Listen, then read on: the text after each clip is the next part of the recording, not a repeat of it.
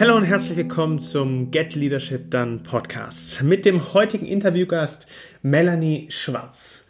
Hey, cool, dass du da bist. Stell dich doch mal gerne für unsere Hörer vor. Ja, äh, hallo, ich bin die Melanie. Ich arbeite seit etwa zweieinhalb Jahren bei Zipgate. Das ist ein Telefonieanbieter aus Deutschland, den es seit 2004 gibt.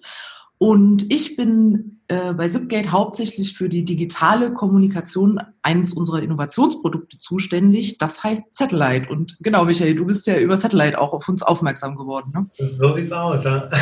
Satellite hat uns unglaublich den, den Alltag erleichtert. Als wir nämlich im Oktober losgegangen sind äh, auf unsere ähm, große Reise in unser digitales Nomadenleben, haben wir nach einem ja, nach einem Anbieter gesucht, der uns das möglich macht, nach Deutschland zu telefonieren und da auch weiter mit unseren Kunden in Kontakt zu sein. Und ja, Satellite bietet da einfach eine richtig geniale Lösung an. Und das war auch der Grund, äh, der eine Grund, ähm, warum wir ähm, auch in Kontakt gekommen sind, weil ich eben diese Connection hatte mit Satellite, aber auch noch eine ganz andere, über die wir heute auch noch weiter im, im Podcast sprechen werden. Ähm, vielleicht sagst du dennoch, was ist denn ein Satellite so unglaublich gut? Äh, das ist jetzt die Eigenwerbung fürs Produkt sozusagen. Ja.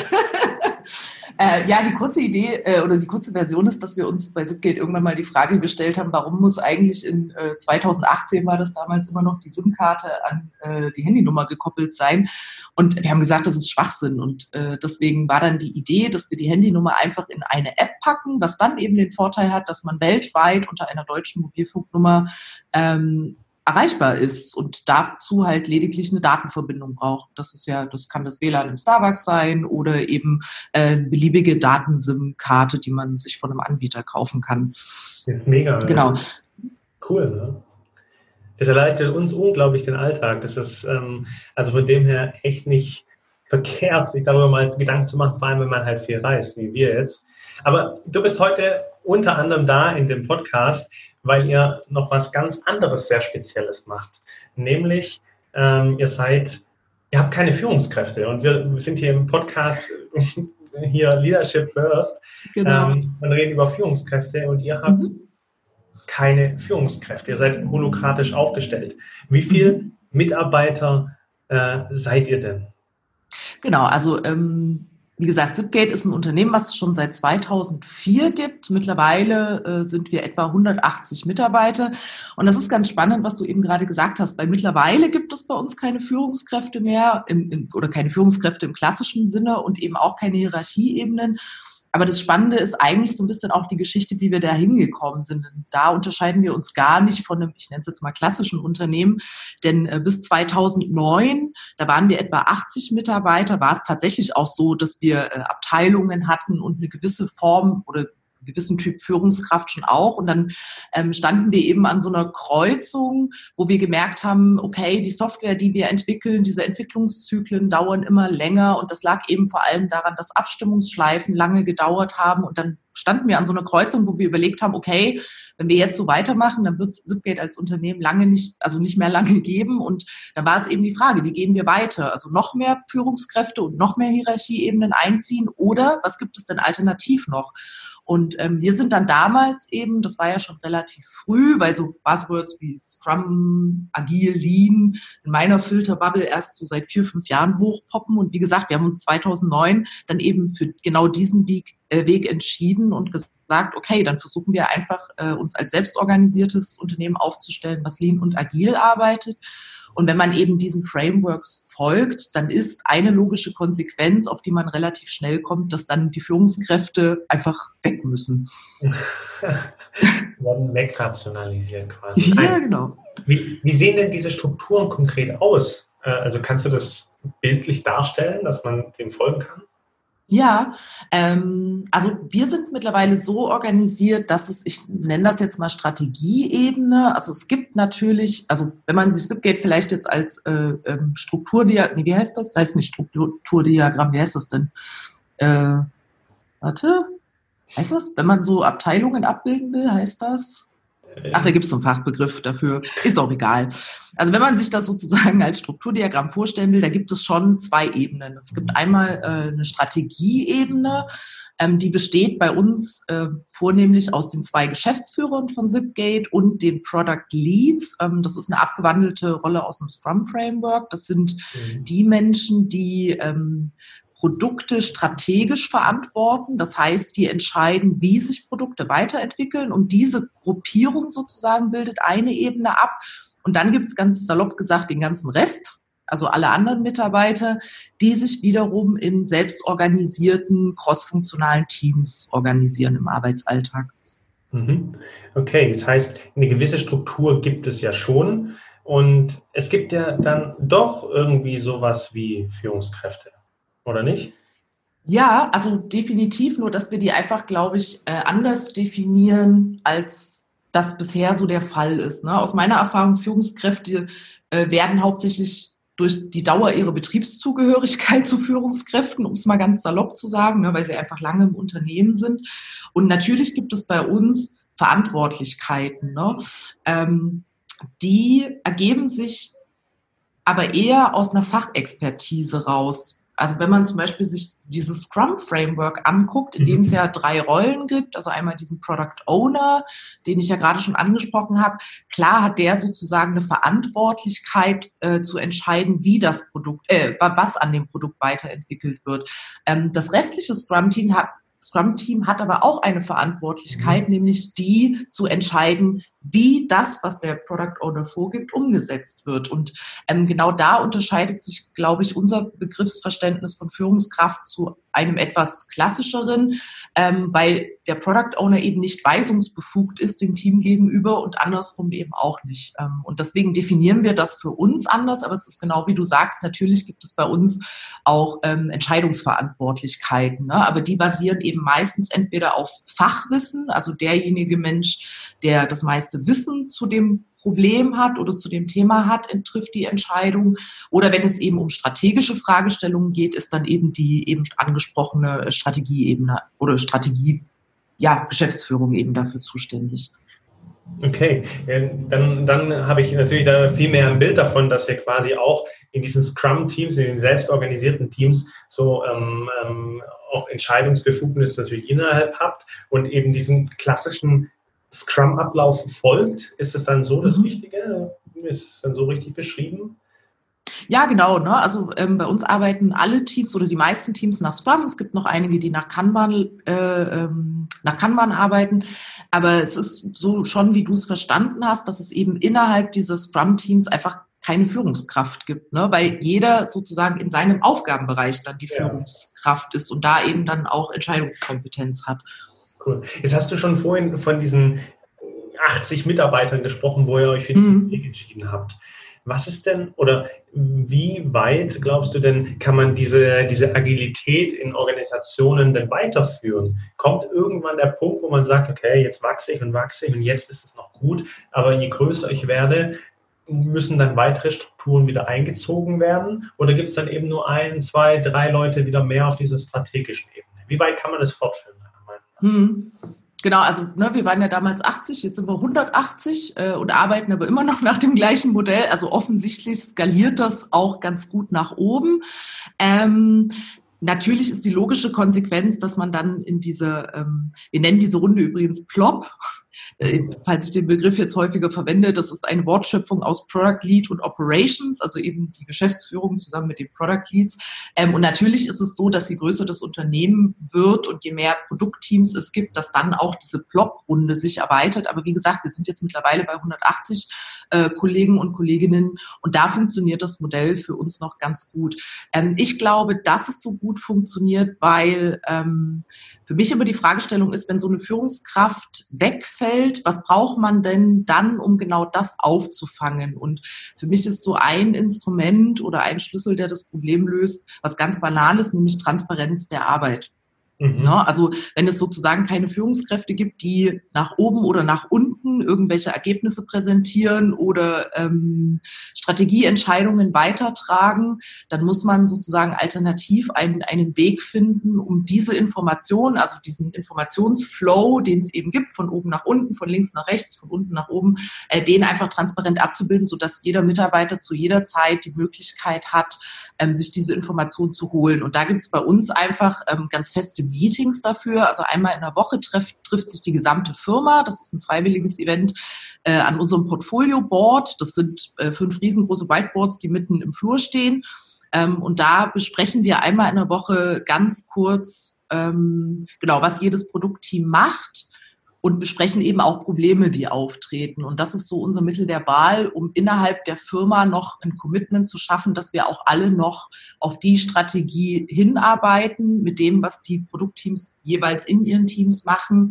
Ähm, genau. Und das dann abzugleichen mit dem, ist das noch das, was wir sozusagen aus der Geschäftsleitung vorgegeben bekommen. Okay. Ne? Also diese, mit diesen strategischen Vorgaben.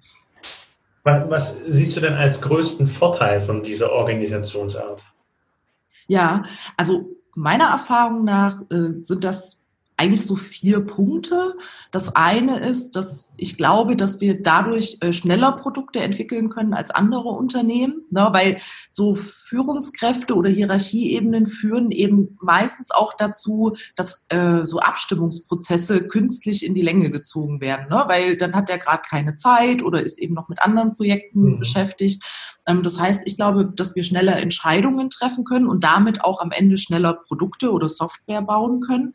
Ähm, ich glaube, dass wir dadurch bessere Entscheidungen treffen, weil eine Führungskraft nicht automatisch äh, auch sozusagen der Fachexperte für ein Thema sein muss. Ne, weil der vielleicht ganz andere Kompetenzen hat. Das heißt, wenn bei uns die Fachexperten äh, eine Entscheidung treffen können, dann ist die Entscheidung im Zweifelsfall auch besser. Ähm, und zwei Faktoren, die ich glaube, die ganz wichtig äh, auch für die Unternehmenskultur sind, wenn ich selber die Chance habe, Dinge zu entscheiden oder an einer Entscheidung beteiligt zu sein, dann bin ich ganz anders motiviert in meiner täglichen Arbeit, weil ich eben das Gefühl habe, ich kann selber ne, die Produkte mitentwickeln und weiterentwickeln und dafür auch Entscheidungen treffen. Und damit, finde ich, ähm, geht dann eben einher, dass ich generell jetzt kommt das schöne englische Wort, ein höheres Commitment zur Firma und auch zu diesen Strategievorgaben habe. Ne? Also ich finde, die Arbeitsmotivation erhöht sich dadurch ganz einfach auch.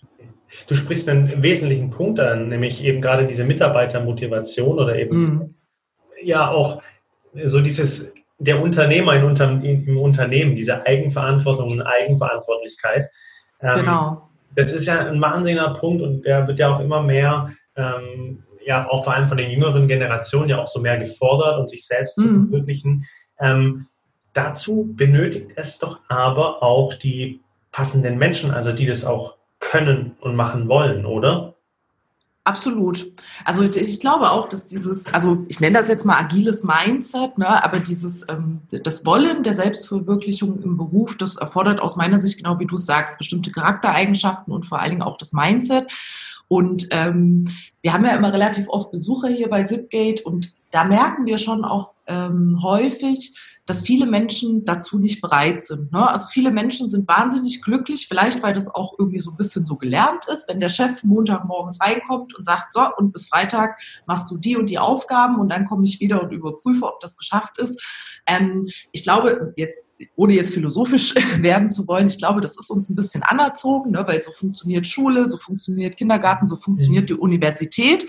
Es gibt eine Instanz, die mir sagt, äh, was ich zu tun habe und ähm, dann mache ich das und wenn ich es gut mache, werde ich gut bewertet, wenn ich es schlecht mache, werde ich schlecht bewertet.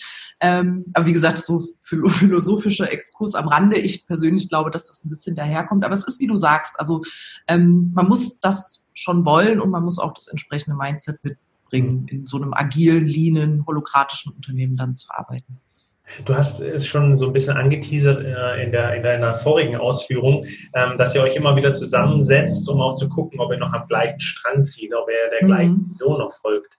Ähm, wenn ich jetzt daran denke, dass da 180 Unternehmer in Unternehmen arbeiten, mhm. wie schaffe ich es da oder was sind da die Erfolgsfaktoren, dass das richtig gut funktioniert? Oh, das ist aber eine große Frage.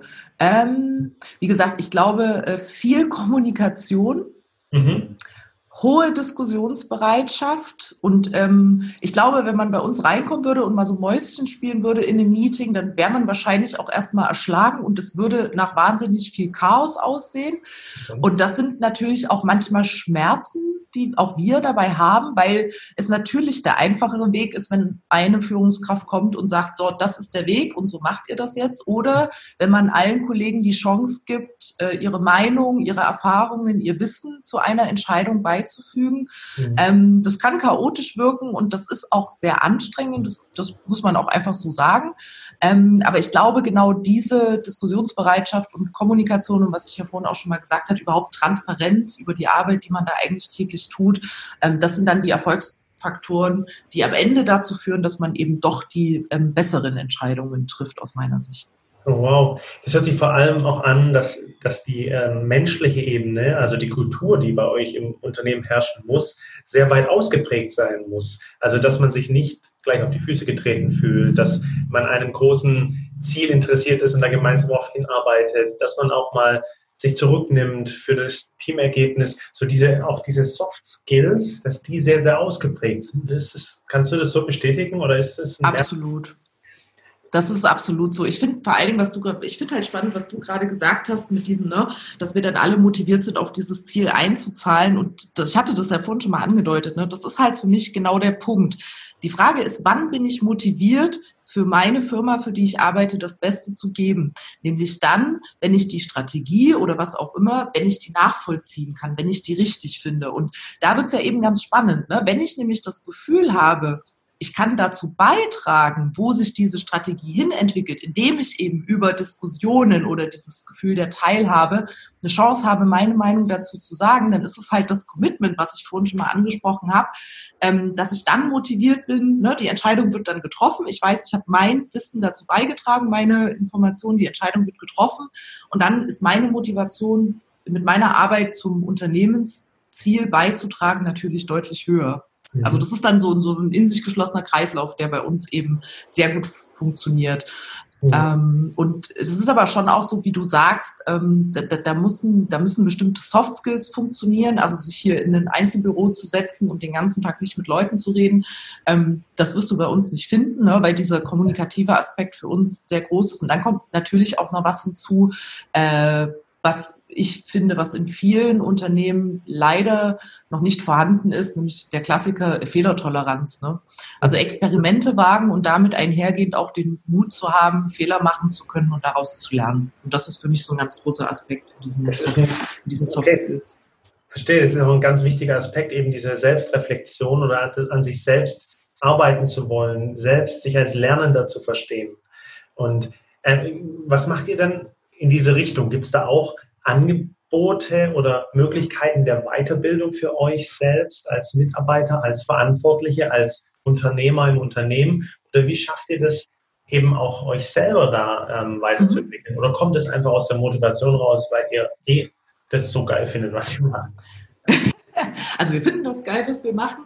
Allerdings, ähm, also du kannst natürlich das im Rahmen einer klassischen Fortbildung machen, wenn es da irgendwie Themen gibt, die dich interessieren. Aber was ich viel spannender finde, weil so Fortbildungen, das ist dann was, das macht man äh, so einmal im Jahr und dann lernt man was, was man vielleicht ein halbes Jahr später schon wieder komplett vergessen hat. Ja. Ähm, was ich viel spannender finde, ist ähm, ein Aspekt, wie man das eigentlich im täglichen Alltag lernt oder Arbeitsalltag lernt. Und das ist bei uns eine ganz klare Verantwortlichkeit, nämlich die, die der Scrum Master innehat. Ne? Also diese Rolle, die es in diesem Scrum Framework gibt. Der Scrum Master, der ja sich eigentlich den ganzen Tag lang mit nichts anderem beschäftigt, wie, wie mit der Frage, wie kann ein Team besser zusammenarbeiten, äh, wie kannst du als Einzelperson besser mit einem Team zusammenarbeiten. Das sind ja diese ganzen Soft Skills. Ne? Das heißt, bei mhm. uns ist das sozusagen Learning, äh, Learning by Doing äh, und, die, und die Verantwortlichkeit des Scrum Masters, da alle Teammitglieder und alle Mitarbeiter bei Zipgate zu trainieren.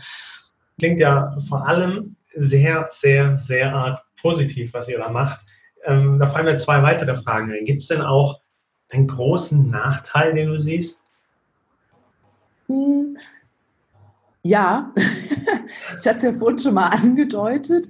Äh, das sind einfach die vielen Diskussionen. Ne? Also wie gesagt, äh, sehr viel Gesprächsbereitschaft, man muss sehr viel diskutieren, man muss sehr viel kommunizieren. Ähm, das ist aber tatsächlich auch der einzige. Also und das, ja, Nachteil ist halt die Frage, ist Nachteil. Ne? Also das hat natürlich auch was mhm. mit Mindset zu tun, aber das ist so ein ganz großer Punkt, wo man manchmal vielleicht auch einfach müde wird und sich dann doch eine Führungskraft wünscht, die einfach Vorgaben macht, die man dann abarbeiten kann. Also ähm, das ist aber tatsächlich auch der einzige Nachteil oder Nachteil, Herausforderung, die ich da sehe, wenn man sich jetzt zum Beispiel in so einem äh, agilen Transformationsprozess befindet und sich die Frage stellt, ne, ähm, soll ich es mal ohne Führungskräfte probieren? Mhm. Jetzt habt ihr so eine unglaubliche Kultur und ähm, anscheinend ja auch echt motivierte Mitarbeiter, die da echt alle an einem Ziel ähm, dran arbeiten. Habt ihr denn jetzt habt ihr denn Probleme, neue Mitarbeiter zu finden oder Stellen zu besetzen? Äh, nee, also ehrlich. Nee, ist also, euch kein Problem, oder?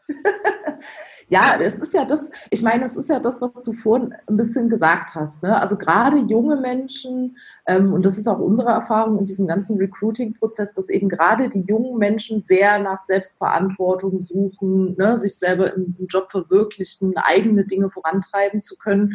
Ähm, und weil wir ja auch sehr äh, offensiv mit unserer Unternehmenskultur werben und die natürlich auch nach draußen tragen, ähm, haben wir tatsächlich relativ wenig Probleme, da äh, neue Mitarbeiter zu finden. Das, also das ist für uns auf jeden Fall äh, so ein, wie heißt es dann, so, so ein ähm, USP, ja. also so ein Ver Verkaufsvorteil gegenüber vielleicht anderen Firmen. Also das, das schon. Jetzt würde mich noch interessieren, welche Rolle spielen denn ähm, tatsächlich eure Geschäftsführer? Also auch, sind das nach wie vor die Gründer und was spielen die denn für eine Rolle?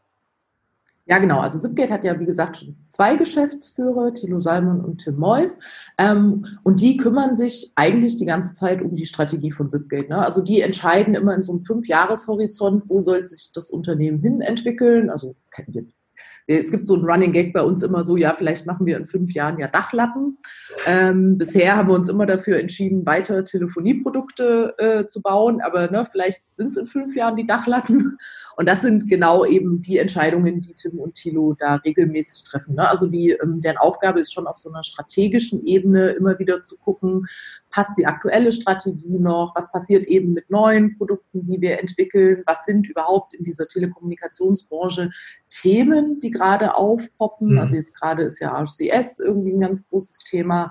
Ähm, wo, wo entwickelt sich die Branche hin und genau die Impulse dann sozusagen aufzunehmen, zu verarbeiten und in eine Strategie einfließen zu lassen, das ist deren Hauptaufgabe. Und ähm, also immer wenn ich Tim und Tilo sehe, habe ich das Gefühl, das ist auch eine tagesfüllende Aufgabe. Ne? Also es ist nicht so, dass die sich da jetzt äh, alle drei Monate mal für zwei Wochen einschließen und dann mit so einer Strategie um die Ecke kommen, sondern äh, ich glaube, das ist ein tagesfüllender Job, äh, weil eben in ne, so dynamischen Marktumfeldern, in denen wir uns eben auch bewegen, das schon sinnvoll ist, regelmäßig auch die Strategie anzuschauen und zu überprüfen und im Zweifelsfall eben auch zu, zu korrigieren und anzupassen. Ja. Bist du denn der Überzeugung, ähm, dass dieses, diese, diese Struktur, also so wie ihr sie jetzt aufgebaut habt, eben ohne Führungskräfte, dass die ähm, für jedes Unternehmen passend ist? Oder ähm, wenn ich jetzt das höre, hört sich das ja mega an, was, was, was du da erzählst. Sehr erfüllend, vor allem mitarbeiterorientiert, äh, Eigenverantwortlichkeiten, wenig, so wenig, äh, keine, keine langen Entscheidungswege, können wirklich PS auf die Straße bringen. Warum glaubst du, tun sich dann auch Unternehmen so schwer, vielleicht auch das, das Steuer rumzureisen und solche Strukturen rein äh, zu etablieren bei sich? Oder sagst du, hey, ja, also, passt aber auch halt nicht zu allen? Huh, das waren aber viele Fragen in einem, Michael. Äh, Warte. Du merkst auch meine Energie, die da, die da Fragen stellt. Ja, das ist ein bisschen dumm manchmal, aber Total. es geht so in diese Richtung. Ich, ich will mich nochmal auf eine erstmal fokussieren. Ähm, äh, glaubst du denn, dass jedes Unternehmen solche Strukturen einführen kann, wenn sie das möchte?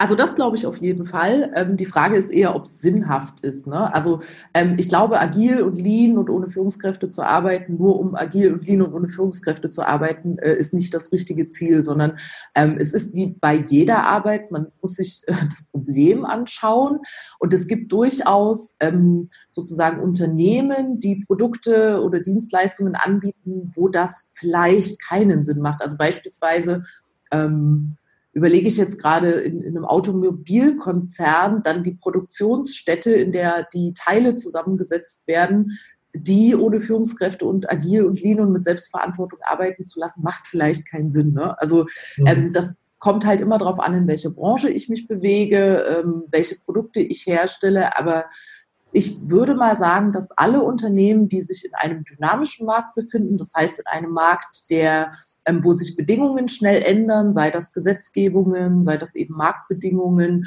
ähm, da, da, kann man zumindest überlegen, ob es Sinn macht, äh, eben ja, selbst also ein selbstorganisiertes Unternehmen zu werden. Wenn du jetzt nochmal um, also die letzte Frage, wenn, mhm. wenn wir nochmal zu deinem Ausgangspunkt kommen mit diesem, wo, bei, wo ihr bei 80 äh, Mitarbeitern standet, ja. dieser Knackpunkt. Welche Empfehlungen würdest du den Unternehmen mitgeben, ähm, die an, an so einem ähnlichen Scheideweg stehen? Ob das jetzt bei 80 sind, bei 50 Mitarbeitern, ja. bei 120? Welche welche Empfehlung würdest du da mitgeben, ähm, eben links abzubiegen, zu sagen, okay, ich mache genau solche agilen Strukturen, so wie ihr das macht, oder mhm. rechts abzubiegen, hm, vielleicht doch Hierarchien. Mhm. Ähm, ohne jetzt so was Generisches zu sagen wie Mut haben, was definitiv auch ein wichtiger Faktor ist, äh, kann ich vielleicht einfach nur aus unserer Erfahrung erzählen, wie wir es damals gemacht haben. Und das wäre vielleicht auch, das wäre dann einfach auch meine Empfehlung. Ja. Ähm, wir haben nicht von jetzt auf gleich das ganze Unternehmen, also umgestellt sozusagen, sondern es gab wie so eine Art Experiment innerhalb des Unternehmens. Das heißt, es gab damals, als wir an dem Scheideweg standen, gab es ein Team zu einem Produkt, also ein Produktteam, was wo wir gesagt haben, okay, dieses Produktteam stellt sich für, ich glaube, es waren vier Wochen damals, vier Wochen cross-funktional auf, also mit allen Verantwortlichkeiten, die man in einem Team braucht, um ohne externe Abhängigkeiten dieses Produkt zu entwickeln. Das machen wir vier Wochen. Und mhm. vier Wochen arbeiten wir nach Scrum mit diesem ganzen Regelwerk, ähm, was es äh, da eben zu beachten gilt.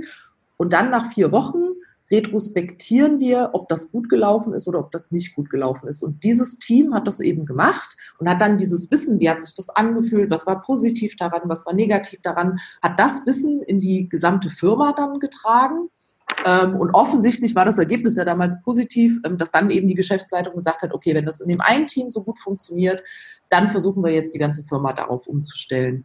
Also was ich damit sagen will, ist einfach tatsächlich dann Mut, aber Mut eben ein Experiment zu wagen ne? und vielleicht mhm. nicht zu versuchen, die ganze Firma von jetzt auf gleich umzukrempeln, sondern vielleicht startet ein Team und dann macht man damit Erfahrungen und dann wird sich zeigen, ob das eben was fürs ganze Unternehmen ist oder nicht.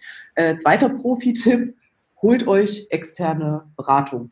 Also auch wir haben das sozusagen nicht aus uns alleine, alleine heraus geschafft, sondern wir haben uns ganz klassisch äh, eine, eine, Beratungsfirma dazu geholt, die uns dann eben in diesem Prozess auch gecoacht hat. Okay, mega. Also ausprobieren und auch die Schritte zu machen und es zu testen, wie wenn, wenn man neu eingestellt wird, ja manchmal so eine Arbeitsprobe auch. Genau, ja, ja, genau. Ähm, das auch anzutesten und dem eine Chance zu geben und zu schauen, was passt es und passt es jetzt auch zu mir. Mhm. Ja. Melanie, vielen lieben Dank, dass du da warst, dass du deinen Teil beigetragen hast zum Podcast. Vielen lieben Sehr gerne. Ähm, eine, doch noch eine letzte Frage. Wie geht es denn bei, bei euch denn jetzt aktuell noch weiter? Was sind eure nächsten Herausforderungen oder auch Veranstaltungen, wo man gegebenenfalls mehr über euch erfahren kann?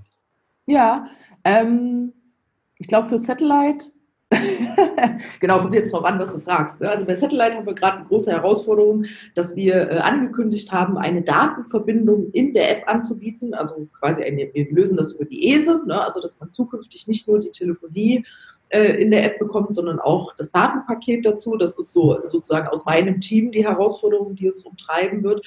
Genau, und ansonsten ist es ja äh, das, was du gerade vielleicht schon ein bisschen angedeutet hast. Also ähm, wir bei Zipgate, wir machen relativ äh, viele Veranstaltungen, weil äh, unser fester Glaube ist, dass ähm, ne, alle nur wachsen können, wenn man sich gegenseitig von seinen Erfahrungen erzählt. Und ähm, da ist es eben so, dass wir immer wieder regelmäßig auch Leute zu uns einladen, uns mal zu besuchen äh, und sich einfach das, was ich jetzt dir auch alles gerade erzählt habe, mhm. sich einfach mal live anzugucken, wie sieht das denn tatsächlich dann aus, wenn so eine Firma agil und lean arbeitet. Und da ähm, haben wir auch regelmäßig Termine, die sich speziell an äh, HR-Experten ne, oder eben Menschen, die in der Personalarbeit arbeiten, äh, die sich speziell an diese Personen richten, die uns dann eben einfach mal besuchen können und sich das angucken können. Mega. Und wo, das finden wir online auf, auf eurer Website dementsprechend? Genau, das wäre dann einfach zipgate.de slash Veranstaltungen. Sehr schön. Das hast du sehr gut nochmal ausformuliert. Ja, ja, genau. Ich nehme den Link auch nochmal in die Show Notes, äh, dass man auch nochmal draufgehen kann. Ähm, verlinke das. Vielen, vielen Dank, Melanie. Sehr, sehr gerne, Michael. Und ähm, wenn dir die Folge gefallen hat und du noch weitere Gedanken und Anregungen für uns hast, dann lass uns gerne einen Kommentar oder eine Bewertung da. Wir freuen uns auf dein Feedback. In diesem Sinne, Peace and out.